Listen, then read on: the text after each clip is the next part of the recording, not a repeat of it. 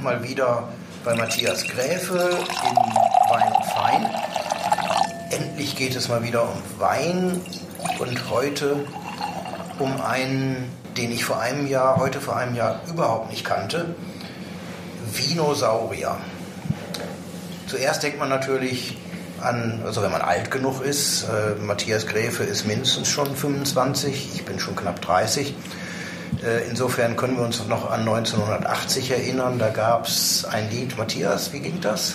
Die Dinosaurier werden immer trauriger. Nein, es waren die Dinosaurier. Der super mega Flachhit von Lonzo. Da trinken wir erstmal. Wer es äh, in der Hitparade gehört hat, sensationell. Die Frisur, die Brille, der Text.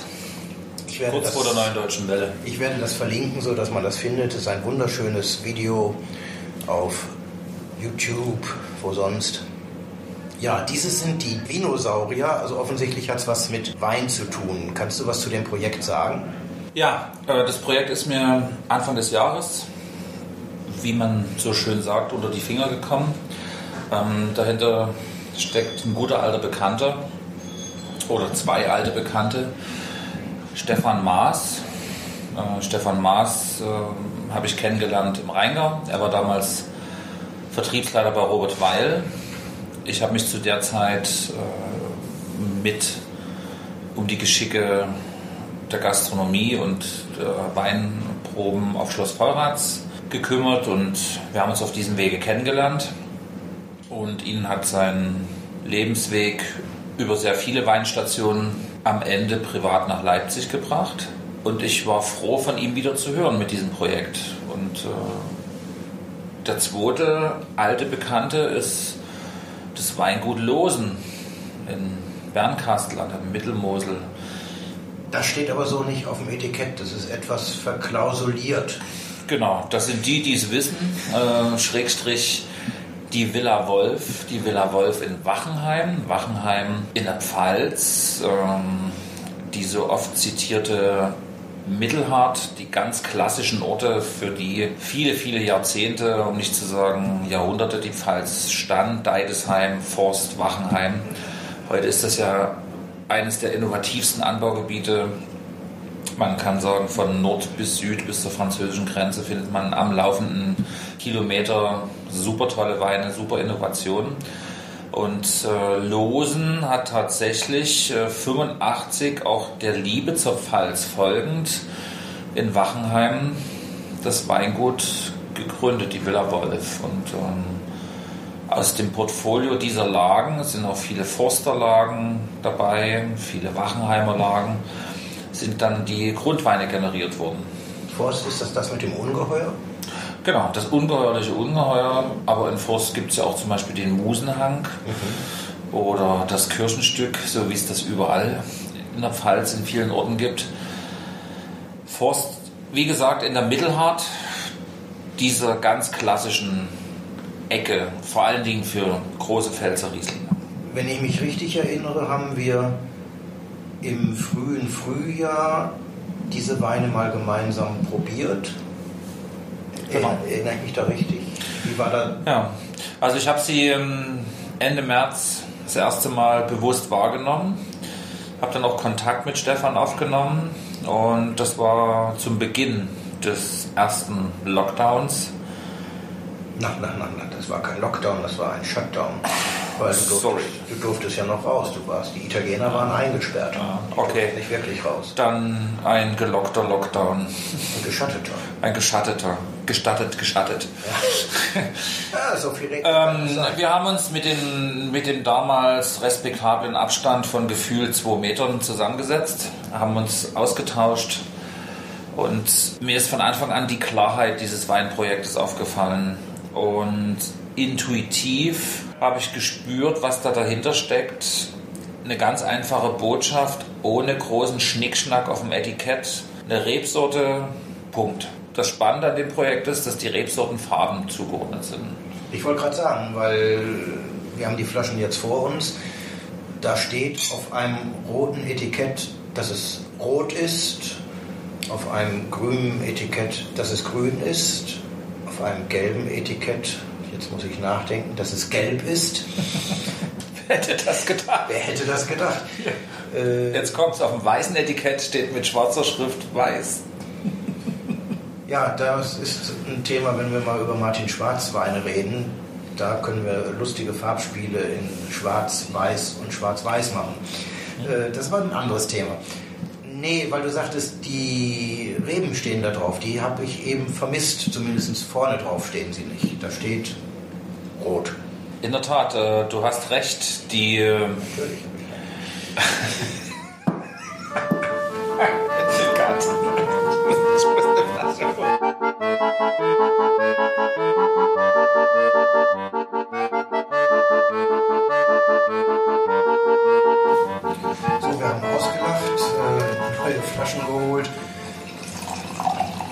eingeschenkt? Nee, das ist der falsche. Den hast du schon, den Riesling. Wenn wir über die Vinosaurier reden, müssen wir ja wenigstens ein bisschen Vinosaurier trinken. Ja. Riesling ist grün. Warum ist Riesling grün? Ja, hast ja schon in meiner schönen angelachten Zwischenmoderation gemerkt. Für mich ist das schon so assoziierend, dass ich definitiv Farben zusetze ich denke natürlich an die Trauben. Gut, könnte man jetzt wieder sagen, alle Trauben sind grün. Ähm, es geht natürlich um die Sortenbeschreibung, grüne Reflexe im Glas, grüne Aromen, grüner Apfel zum Beispiel, der oft zitierte Granny Smith und so weiter und so fort. Und das finde ich erstmal genial, das umzusetzen, das auf diese, ähm, sag ich mal, sachliche Art zu visualisieren. Und das Zweite ist ja das tatsächliche Ziel dieser Veranstaltung, dass man sagt, nach den Weinabenden, die wir alle schon erlebt haben, man hat geredet über den Winzer, über den Jahrgang, über Boden, über die Telefonnummer des Außendienstmitarbeiters, über alles. Und auf einmal kommt dann die Frage, und welcher hat euch am besten gefallen? Ja, äh, Du, ganz ehrlich, äh, ich fand den mit dem grünen Etikett ganz toll. Gibst du mir den mit dem grünen Etikett mal? Natürlich, mache ich. Nee, den mit dem grünen. Du bist farblind. Ich habe so eine Rot-Grün-Schwäche. Hinten steht auch drauf, dass das ein Riesling ist. 2019, Qualitätswein, B.A. Pfalz. Weil es so ist. Weil es so ist. Schloss Wachenheim liegt ja bekanntermaßen an der Pfalz. Und wenn das Weingut in Wachenheim ist, muss es Pfalz sein. Und der Vertrieb ist Vinosaurier Leipzig. Leipzig, genau. Und die Vinosaurier in östlich von Leipzig gibt es nur bei dir, weißt du das? Momentan ja. Das ist doch gut. Vielleicht, weil wir es als Erste entdeckt haben oder ernst genommen haben. Ich finde das eine sehr seriöse Linie. Es sind Weine schon für einen gehobenen Tagesbedarf ich finde ganz bewusst eine Linie gezogen zu den oft zitierten Lagen oder klassifizierten Weinen, erste Lage, große Lage. Das ist auch nie die Idee, die dahinter steckt. Und die Idee ist auch nie, dass es, ich sag mal so, Liter Easy Drinking Stuff ist. Also es ist schon Struktur da, es ist Tiefe da finde es immer schön, wenn man Weine als weinig beschreibt. Ja, das ist die Grundidee von Wein. Das Wasser ist ja auch nie wässrig oder das Bier bierig. Hat auch schon manchmal. Ja. Und ähm, es findet tatsächlich jeder so ein bisschen das, was er selber denkt, was da drin ist. Der Riesling, viele Riesling-Freunde sagen, ja, cool, ist jetzt nichts Großes, aber so wunderbar. Leute, die am gleichen Tisch sitzen und überhaupt kein Riesling trinken, wo man sich früher zehn Minuten drüber unterhalten hätte, wie lösen wir dieses äh, Dilemma. Äh, cool für einen Riesling. Also eigentlich trinke ich ja gar keinen Riesling, aber der ist toll. Und beim Grauburgunder ist es ähnlich. Ach so, ist ja nur ein Grauburgunder. Oh ja, er hat auch einen Tick Chardonnay. Er hat auch einen Tick Chablis. Also man kriegt viele, viele Ideen unter einen Hut und er hat beide oder überhaupt alle Typen haben eine hohe Kompatibilität zu Speisen. Das, was wir so. Die Kompatibilität zu Speisen würde mich nochmal interessieren. Für beide, die du jetzt erwähnt hast, Riesling, Grauburgunder, hättest du spontan irgendeine Idee, was man dazu essen könnte? Erst der eine, dann der andere? Also zum Riesling fällt mir definitiv ein schönes altes Ding ein, Brotzeit. Jeder findet das gute Brot, was er denkt zu finden. Es gibt unglaublich viele tolle Wurst- und Käsevariationen, Oliven jeglicher Couleur, getrocknete Tomaten, Radieschen, Gurke, eine Quiche, ein klassisches Süppchen. Selbstverständlich passt der gut zum Fisch, äh, der passt gut ähm, zum Kalb. Nicht zu schwer. Einfache Dinge. Mhm. Einfache Dinge. Selbst zur Bratwurst, könnte ich mir gut vorstellen. Eine schöne, grobe Bratwurst. An vielleicht ein guter Senf, nicht zu Senf, wollte ich gerade fragen, welchen Senf würdest du zur Bratwurst nehmen? Ja, man merkt, dass du nicht von hier kommst. In Sachsen gibt es ja keinen Senf, hier gibt es ja Senf. Und der sächsische Senf ist immer aus Bautzen. muss zwangsläufig aus Bautzen sein. Ähm, was ich so blöd wie es klingt, bei einer Bockwurst von der Tanke nachvollziehen kann, das ist schon wieder so cool, dass es passt. Dann kann ich aber den Riesling auch ungekühlt dazu aus der Flasche trinken oder aus dem Pappbecher. Das ist dann auch wieder schön.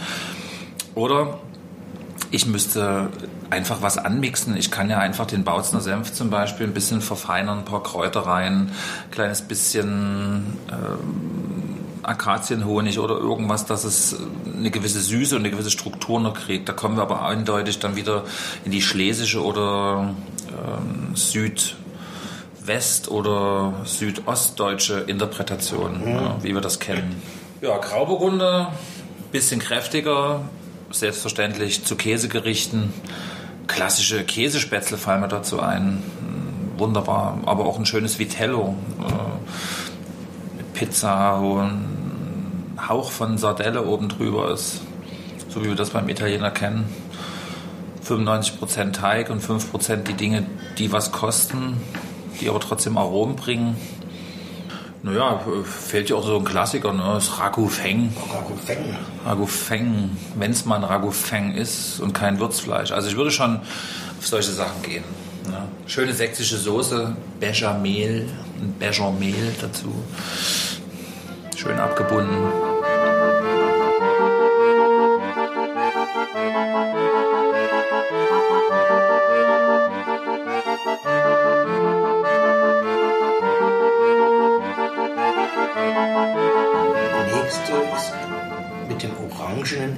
Etikett kein Orange Wein, was man ja heutzutage fürchten muss, ja. sondern ein Gewürztraminer, wie alle die Weißen aus der Pfalz, Jahrgang 19. Ja, ich bin da auch sehr vorsichtig rangegangen, aus genau diesen Dingen, die du jetzt schon angesprochen hast.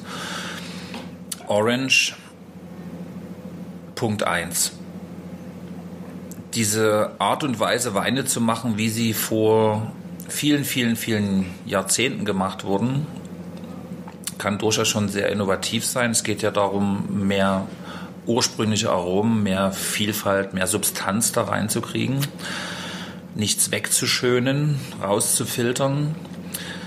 Aber oft sind ja Orange-Weine auch sehr speziell. Sie haben eine sehr spezielle Nase, eine sehr spezielle Aromatik. Ich nenne es immer sehr schön Kanalgasaromatik.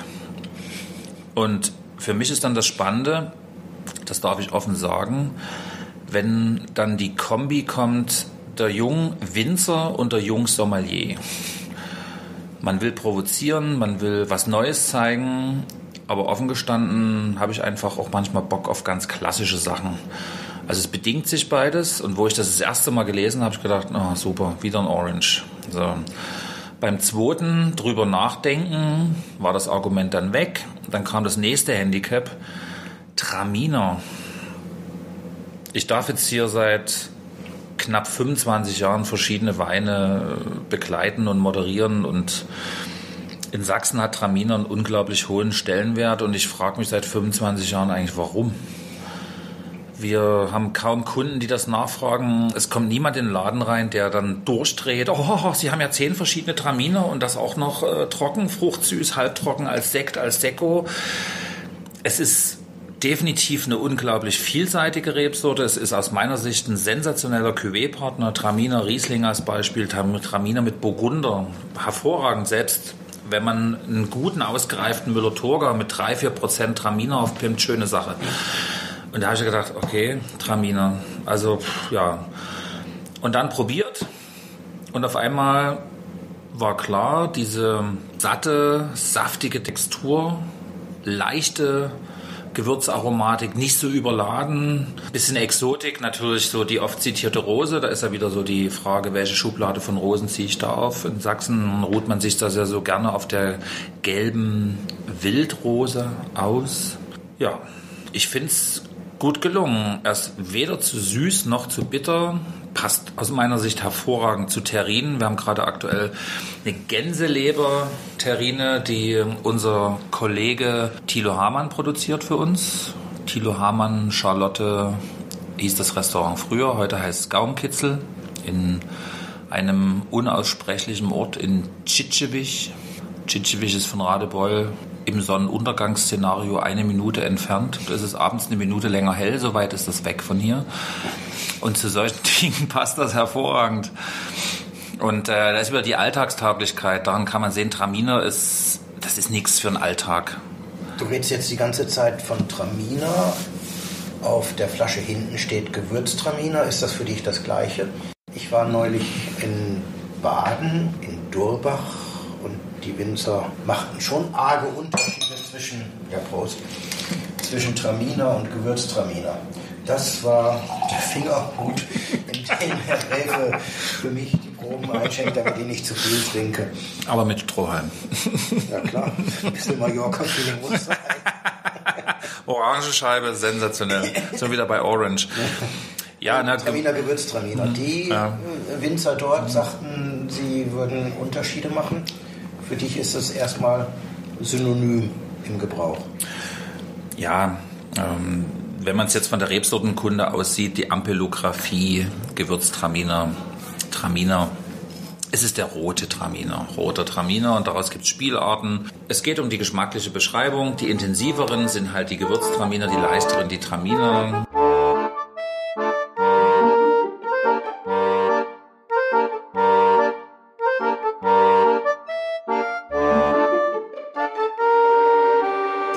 Gern eine wunderbare Kollegin zitieren, die heute nicht mehr in der Weinbranche tätig ist, die ehemalige sächsische Weinkönigin Bärbel Schur.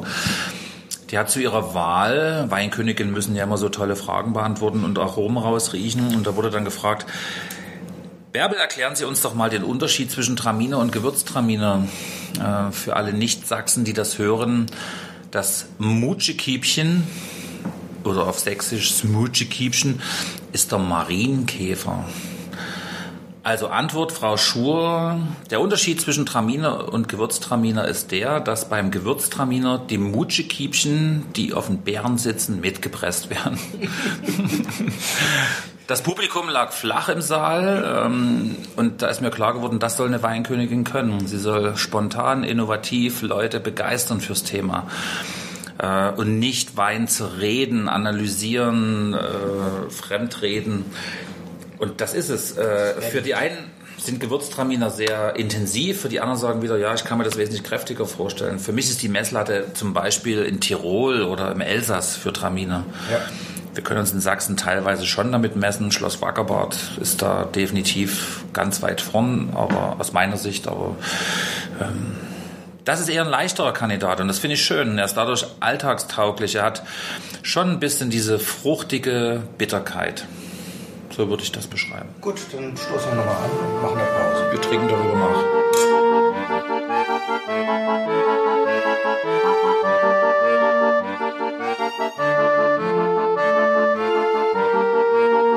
So, dann nach der Pause haben wir schon mal ein bisschen die roten probiert. Derer gibt es drei Dinosaurier bei uns auf dem Tisch. Ich sag mal, es gibt den blauen, das ist ein Spätburgunder, der kommt auch aus der Pfalz. Und die anderen beiden kommen aus Côte d'Iron. Rot steht für Syrah und lila, der letzte Wille, steht für Cabernet Sauvignon. Alle drei jetzt genannten Roten sind 2018er. Nö. Der Cabernet Sauvignon ist 19. Oh, Ah c'est ça? Ah, ja. Oh. Oh, c'est une patrouille. also, ist also ist agréable. Also, fangen wir mit dem Cabernet an. Übers Etikett extrem gut visualisiert. Lila. Wir haben schon knackige Tannine. Der Wein kann durchaus Luft gebrauchen. Großes Glas, bisschen anschwenken. Viel, viel, viel, sag ich mal, Frucht in der Nase, eher kirschig. Und so ein ganz dezenter Duft nach Holz. Ähm, ja, erinnert schon an mediterrane Weine, die man so kennt, auch aus den Urlauben dort, wenn man vielleicht wandert. Das muss nicht unbedingt Frankreich sein, das kennt man vielleicht auch von Canaan oder auf La Gomera. Dieses Wandern durch diese Kiefernholzwälder, dieser typische Duft, der da da ist, so ein bisschen harzig, dieses warme, weiche, ja, schöne. Das macht Spaß. Ganz oder Reh? Eher ganz. Intuitiv. Okay, dann passt ja. Eher ganz. Ja, ganz. Weil Reh ist so fein, so, ja, so auch süßlich. Da könnte ich mir eher einen Spätburgunder vorstellen. Da kommen wir eigentlich zum nächsten wir schon. den ne? Spätburgunder nehmen? Genau, Spätburgunder. Pinot Noir. Warum auch immer der Pinot Noir im Blau ist, wahrscheinlich, weil es der blaue Burgunder ist. Blauer Spätburgunder. Blauer Spätburgunder, ja. Also, wenn ich der Folge ja einfach trauen möchte, ist es assoziativ natürlich genau das, was ich mir darunter vorstelle. Nicht diese unglaublich dunkle, sondern eher eine etwas hellere Präsenz im Glas. Eine gewisse Eleganz, eine gewisse Weichheit am Gaumen. Kann man gern auch so, wenn man Seide berührt, vielleicht vergleichen. So dieses Weiche.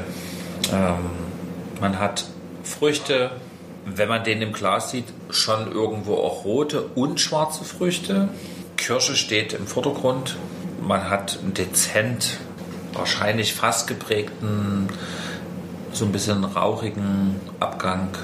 Ja, sehr, sehr toller Essensbegleiter aus meiner Sicht. Ich würde den zum Reh nehmen. Und ich würde sogar so ein Oldschool-Klassiker, die Preiselbeerbirne. Wer macht das heute eigentlich noch sowas? Das ist ja sowas von 1960. Ja, aber ehrlich gesagt, äh, wir bekommen alles so easy. Du kriegst Birnenhälften mittlerweile in der Dose. Das hat nichts zu sagen. Es ist autoklaviert, 10 hoch minus 2 Keime. Das heißt, es ist erhitzt, das Birnending ist weich. Du haust dir dort diese Preiselbeermarmelade rein, schmeckst sie noch ein bisschen ab und legst das nochmal aufs Blech. Geiler und einfacher kann es doch nicht sein. Du kriegst alles geliefert. Woran liegt's? Zeit, Fähigkeit, keine Ahnung. Ich denke gerade an münstersche Kneipen, wo ich das gegessen habe.